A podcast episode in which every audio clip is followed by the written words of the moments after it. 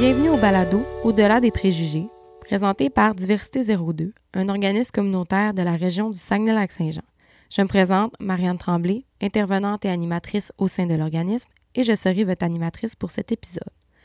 Aujourd'hui, on reçoit une personne qui nous partage son vécu en lien avec la transidentité.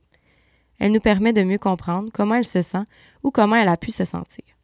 Nous rappelons que ce témoignage ne représente pas toutes les personnes trans et qu'il y a autant de parcours qu'il y a de personnes qui vivent des transitions. Le terme dysphorie de genre, aussi connu sous le nom d'incongruence de genre, est utilisé fréquemment dans cet épisode. Ce terme est utilisé pour définir la souffrance qu'une personne peut ressentir en raison de l'incompatibilité entre le sexe biologique de la personne et son identité de genre. Je remercie notre invité pour ce témoignage et vous souhaite bonne écoute. Bonjour Annie-Pierre, ça va bien? Oui, ça va bien. Parfait.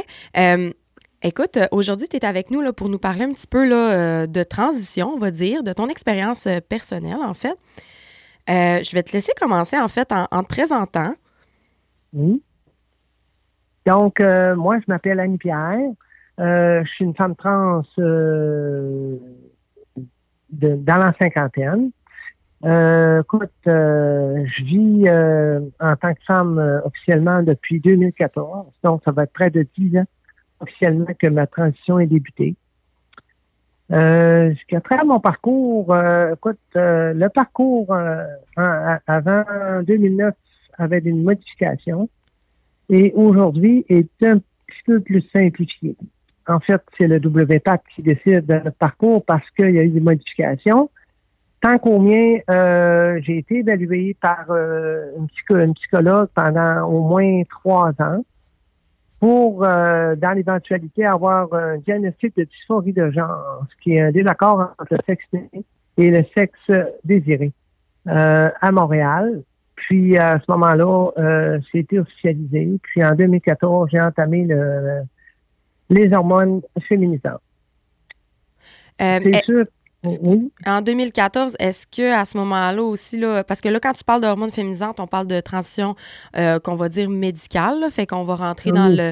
Euh, là-dedans, il peut rentrer euh, justement l'hormonothérapie. ça pourrait être aussi des, des opérations, mais c'est pas nécessaire pour tout le monde. ensuite de ça, on parle d'une transition sociale où est-ce qu'on parle plus d'un coming out, on va dire, un dévoilement à nos proches. Est-ce que ça s'est fait en même temps, ça? Ça, c'est un petit peu plus tard, en fait, que j'ai euh, accédé à, à, à là, euh, mes familles, la, famille proche, là, c'est dans la même année, mais quelques mois là, après le début euh, de l'hormonothérapie. En fait, c'est d'y penser, c'est un gros nuage qu'on annonce à notre famille. C'est le fait que de faire un deuil à la personne auquel on était pour faire revivre la personne auquel on veut être. Euh, à l'époque, c'était comme prévisible. Ma famille n'était pas étonnée du fait que certains signes avant-coureurs étaient là, dû à mon enfance, dû à plein de choses qui indiquent que la personne n'est pas bien dans son corps et dans sa tête. Puis à ce moment-là, euh, avec le diagnostic, c'était présenté à ma famille comme étant la dysphorie de genre. Donc à ce moment-là, c'était comme euh, je te dirais que c'est un c'est pas tant euh, refusé, en fait. Tant, c'est, vraiment une délivrance. La famille comprenne effectivement qu'est-ce que tu vis. Et euh, dans ce moment-là, euh, certains membres sont, sont comme restreints.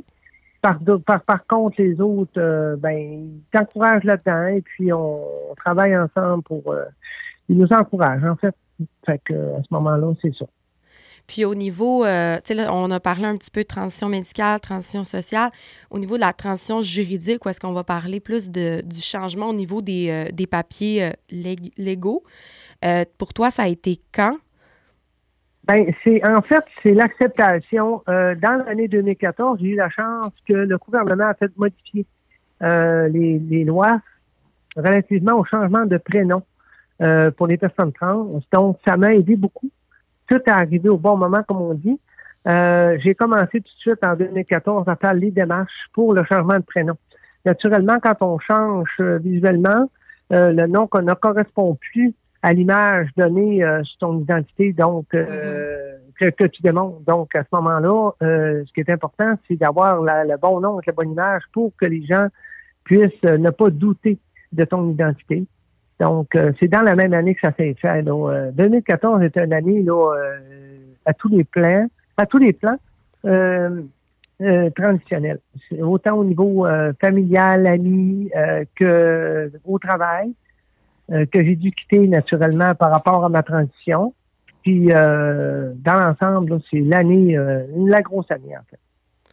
Puis aussi, on, euh, tantôt, tu as mentionné un peu le changement de loi là, en 2014-2015 environ. Dans le fond, ce changement de loi-là, c'est que ça permettait aux personnes, euh, aux personnes trans, dans le fond, de faire un changement de, mention de nom et de mention de sexe sans avoir recours à euh, nécessairement une transition médicale, donc à des chirurgies. à, la, chirurgie, c'est sans avoir le recours à la chirurgie principale, soit de de réassignation de genre. Exact. Merci, c'est le, le, terme que je, je cherchais.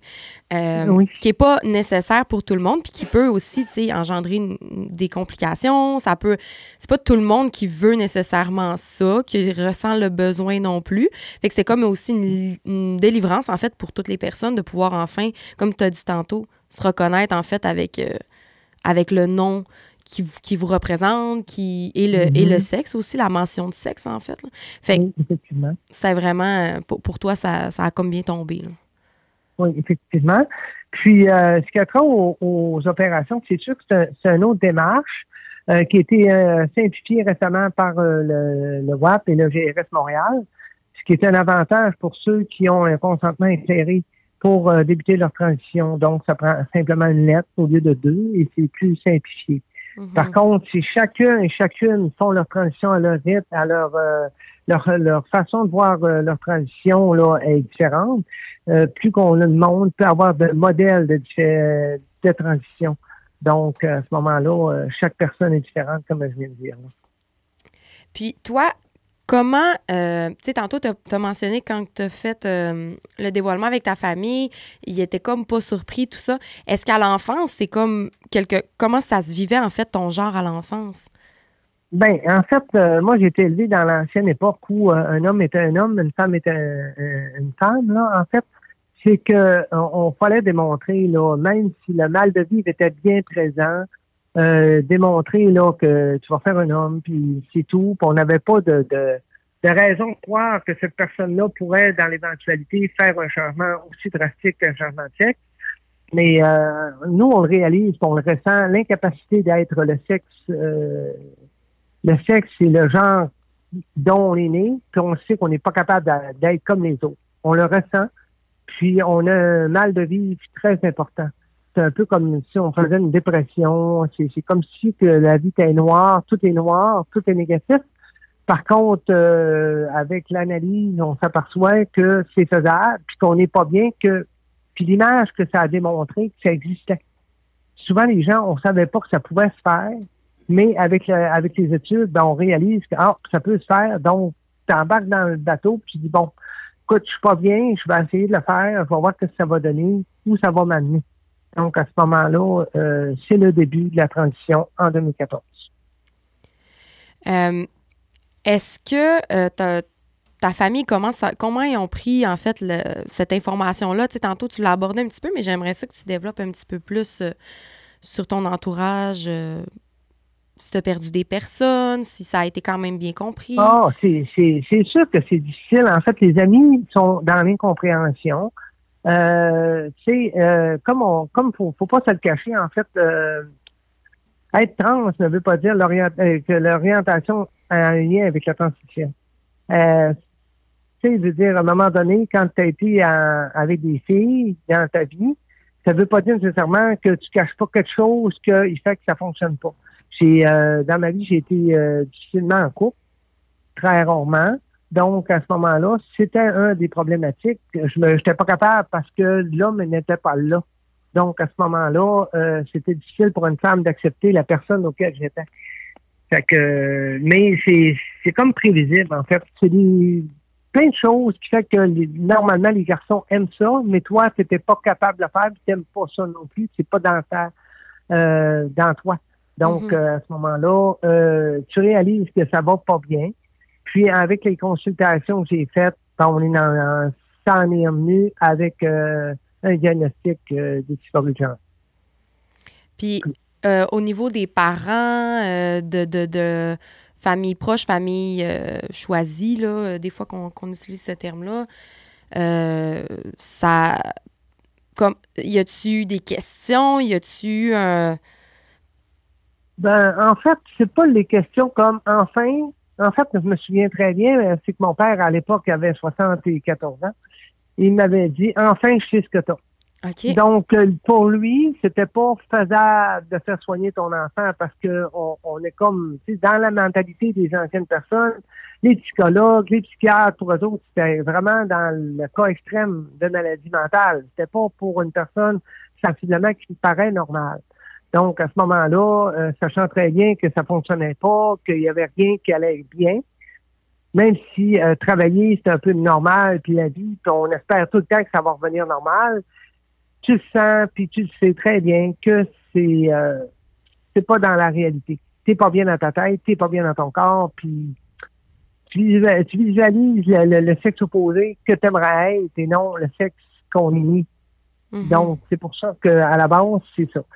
Mais pour l'entourage en tant que tel, mes sœurs l'ont bien pris. Euh, je pense que c'était euh, une adaptation rapide. Puis, euh, non, tout se fait de façon généralement bien. C'est pas c'est pas facile en fait au niveau de certains zones, certaines si certaines personnes un petit peu plus loin qui sont moins à l'aise parce qu'ils ne connaissent pas c'est quoi la dysphorie de genre, puis ils n'ont pas été élevés avec ça, ils connaissent pas ça, c'est nouveau. Donc euh, dans les termes. Pourtant, ça fait longtemps que ça existe là. Les symptômes d'Arrête Benjamin, ça n'a pas été inventé récemment. Depuis 1953 le terme transsexuel existe dans les archives médicales, donc euh, c'est pas d'hier, donc euh, c'est pour ça. Mais euh, écoute, euh, l'entourage ont accepté. J'ai eu la chance quand même d'avoir un certain aide de la famille, d'encouragement, ce qui me permet de, de, de, vivre ma vie là, pleinement. Parce qu'au final, la, la, souffrance qui est associée avec la transition, par exemple, c'est pas en fait la transition en soi, mais surtout le fait de pas être dans le bon corps, le fait de pas se sentir bien dans son corps, de pas se sentir soi-même dans le fond là, tu sais, parce que souvent euh, ben en fait avant ça c'était considéré comme une, maladie mentale, mais au final on s'est rendu compte que ça l'était pas parce qu'une fois que la personne était bien dans, dans le corps dans le corps qu'elle était supposée être au final ben elle se sentait mieux, tu sais. Ben c'est ça effectivement que euh, ça, c'est avant en 2009, naturellement, avec euh, il décide d'arrêter de dire que c'est une maladie mentale. Par contre, euh, c'est l'expression de genre qu'on démontre avec l'acceptation sociale, fait en sorte qu'à un moment donné, les gens sont mieux, ils se sentent mieux, ils se sentent bien perçus, sont bien le matin, ils se lèvent avec un sourire, le travail, ça va mieux. Dans l'ensemble de la vie, ça va mieux à cette heure, est-ce que les gens dans l'ensemble acceptent? Certaines personnes vont dire qu'ils vont accepter, mais ils ne seront pas à l'aise d'aller avec toi, euh, soit dans les centres d'achat, soit dans, de prendre un café. Il y en a encore qui ont la restriction à savoir est-ce que les gens vont s'en rendre compte. Mm-hmm. Euh, ça, c'est un peu difficile dans le sens où euh, quand les gens s'en rendent compte, il y a des changements qui vont se faire. On dirait qu'il y a encore, ah, on, on va su, tu sais, il y a encore du tabou là-dessus euh, terriblement parce que les gens ne sont mal sont mal informés. Mm-hmm. Euh, écoute, euh, un humain reste un humain. pour certaines personnes, ça paraît pas, pour d'autres, ça va paraître plus, tout dépendamment des journées, des, ça, dépend en fait des, facteurs que ça donne. Par contre, il faut respecter le bien de la personne. C'est ça qui est important. C'est, c'est pas nous, en tant que personne, de juger est-ce qu'on accepte ou pas c'est de respecter la personne qui est aux prises avec une dysphorie de genre, puis d'essayer d'accepter le fait qu'elle a ça, puis qu'elle est bien là-dedans. C'est, simplement ça qu'on demande. Ben, ce que je demande, en fait, aux gens, c'est, c'est, de pas de, de, de, juger les gens, parce qu'en en fait, c'est pas un choix de vie. C'est, c'est, à la naissance qu'on le sent, puis euh, c'est l'incapacité de se rendre vraiment là, euh, comme les autres. On est à part les autres, malheureusement. Puis euh, c'est la réalité. Puis, euh, comment est-ce que euh, tu vis ta transidentité, mettons, au Saguenay-Lac-Saint-Jean? Dans, dans le sens, ma question, c'est est-ce qu'il y a des particularités que tu remarques euh, de vivre en région? est-ce qu'il y a des, des, bons coups, des moins bons coups? Ben moi, je pense que en région, là, la région de Saguenay-Lac-Saint-Jean est une région très inclusive. personnellement, je n'ai pas été attaqué ou insulté du fait de ma transition certaines personnes, c'est un petit peu plus difficile, tout dépendamment du coin de la région qu'on vit. Euh, il y en a de plus en plus, naturellement. Euh, écoute, euh, récemment, au Canada, on, parlait d'une personne sur 300 était s'identifiée en tant que personne trans et non-binaire. Donc, c'est quand même un chiffre assez élevé comparativement aux autres années. moi, je vous dirais que naturellement, ça se vit très bien en région. S'agit de, de, de, de s'encadrer de gens qui nous acceptent, puis de pas essayer de forcer des gens qui ne comprennent pas pour, euh, il faut se tasser de ces gens-là qui nous amènent un esprit négatif, puis qui pourra en fait nous nuire, puis nous, nous atterrer parce que ça prend beaucoup de courage, naturellement, pour faire euh, un changement aussi, euh, aussi grand que ça. Là. C'est pas naturel, puis c'est pas évident. C'est quand même du jour au lendemain, là. C'est, pas comme ça que ça se passe. Il y a tout le temps une année préparatoire, les premières années, c'est difficile. Puis à un moment donné, ça devient comme une habitude. La personne que tu étais comme éteinte, pour renaître en personne que tu veux être. C'est vraiment bien dit. Euh, est-ce que euh, dans ton travail, est-ce que tu as vécu des situations où est-ce que tu t'es dit, euh, ça, oh, je suis vraiment contente de, comment ça s'est passé, ou au contraire, hmm, ça m'a mis mal à l'aise? C'est sûr qu'au travail, ça peut être un petit peu difficile. Euh, moi, écoute, quand mon ancien travail avant le euh, début de la transition, c'est pas quelque chose qui été accepté parce que c'est un, un, travail qui était difficile quand en milieu d'hommes. Naturellement que quand tu annonces que tu vas devenir une femme au milieu des gars qui sont dans la, dans la majorité des hétéros qui aiment la, la, femme, ils comprennent mal puis ils acceptent mal. Donc à ce moment-là, le plus beau cadeau que j'ai eu, pour certaines personnes, ça a été le pire, mais pour moi, c'était le remerciement de façon euh, amicale. Donc, euh, j'ai pas perdu mes années. C'est pas un congédiement. En fait, c'est euh, vu mon changement de situation, je correspondais plus à l'image d'entreprise et euh, aux compétences. Je perdais les compétences que ça prenait pour continuer le travail. À ce moment-là, ça m'a permis de retourner à l'école, puis refaire ma vie, me retrouver une nouvelle, un nouveau choix de carrière qui pouvait me permettre de m'épanouir en tant que femme. Donc, euh, à ce moment-là, c'est là que j'ai commencé à faire de l'entretien ménager, euh, surtout commercial. Et puis, euh, depuis ce moment, depuis ce temps-là, écoute, ça va très bien, c'est positif, euh, je t'apprécie, je t'ai mis au travail parce que j'ai la chance d'avoir l'unité de travail bien fait d'une femme, puis un petit peu plus que la force un petit peu plus d'une femme naturelle. Donc, ça me permet de faire le travail de façon ordonnée et bien faite. Euh, écoute, Anne-Pierre, j'aurais une petite dernière question pour toi. Euh, qu'est-ce que tu souhaiterais en fait dans l'avenir au niveau des services pour les personnes euh, qui seraient en transition, qui entament une transition? Ben, en fait, ce que je souhaite, c'est que inévitablement une table de concertation pour que certains gens professionnels de santé comprennent la réalité des personnes trans, autant dans le milieu hospitalier, autant dans le milieu juridique, autant dans l'ensemble de la population. Puis avoir un meilleur suivi dans le sens où euh, ne pas être euh, mis de côté du fait que tu es trans pour rencontrer un psychologue, puis que mettons un exemple, on peut se faire dire là, ben tu es une personne trans, je suis pas habituée, je suis pas à l'aise, donc euh, mm-hmm. va te référer à quelqu'un d'autre pour euh, en fait se faire dire que là, on n'offre pas ce service-là parce qu'on aimerait que le service soit à l'extérieur de la région. Moi, je pense qu'aujourd'hui, euh, en 2023, il faut qu'il y ait des services plus rapides et plus euh, éducatifs au niveau des professionnels de la santé concernant les personnes trans. Moi, je pense que c'est important, étant donné euh, l'augmentation croissance, l'augmentation des, personnes en transition euh, dans les régions.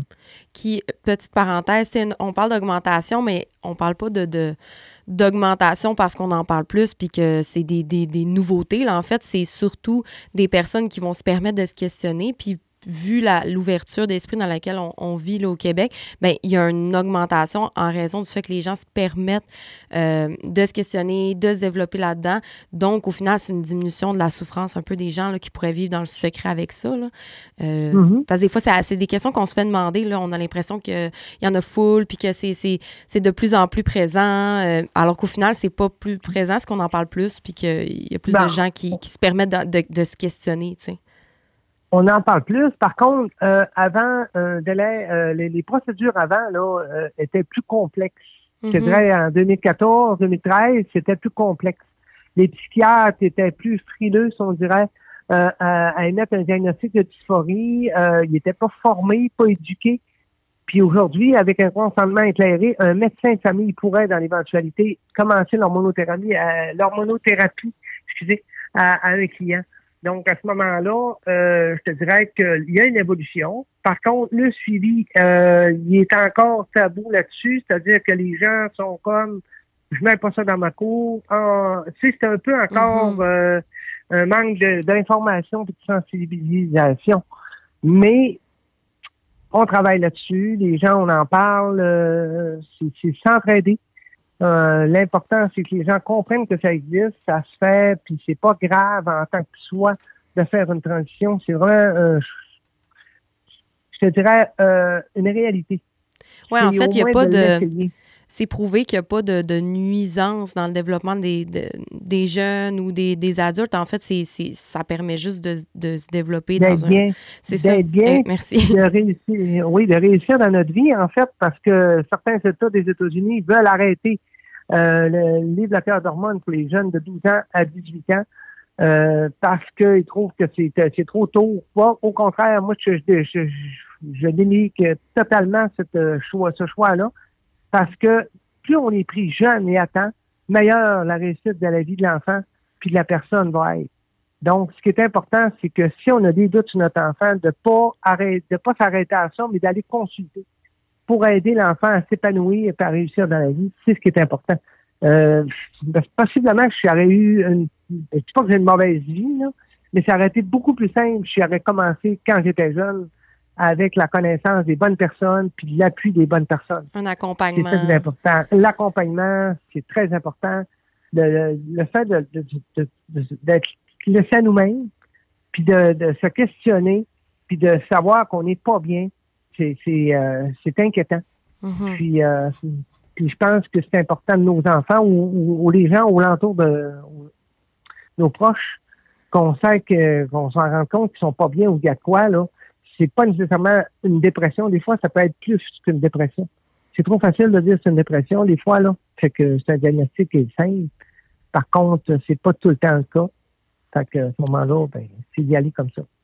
Puis, euh, ben, merci. Je vais, je vais comme conclure un peu en disant que euh, si jamais c'est euh, c'est quelque chose qui, qui, vous ouvre des questionnements euh, en tant que parent, entourage ou personne individu, c'est toujours possible de, de, contacter Diversité 02. En fait, on offre ce type d'accompagnement, répondre aux questions des gens. donc, n'hésitez pas à, à, communiquer avec nous. Je te remercie beaucoup, Annie-Pierre, de ta présence, de, de, de ton partage aussi. Là, euh, je pense que ça, ça, va permettre à beaucoup de personnes de comprendre un petit peu mieux, en tout cas, la réalité de, des personnes qui pourraient vivre euh, une transition. Bon, ben merci beaucoup. Merci.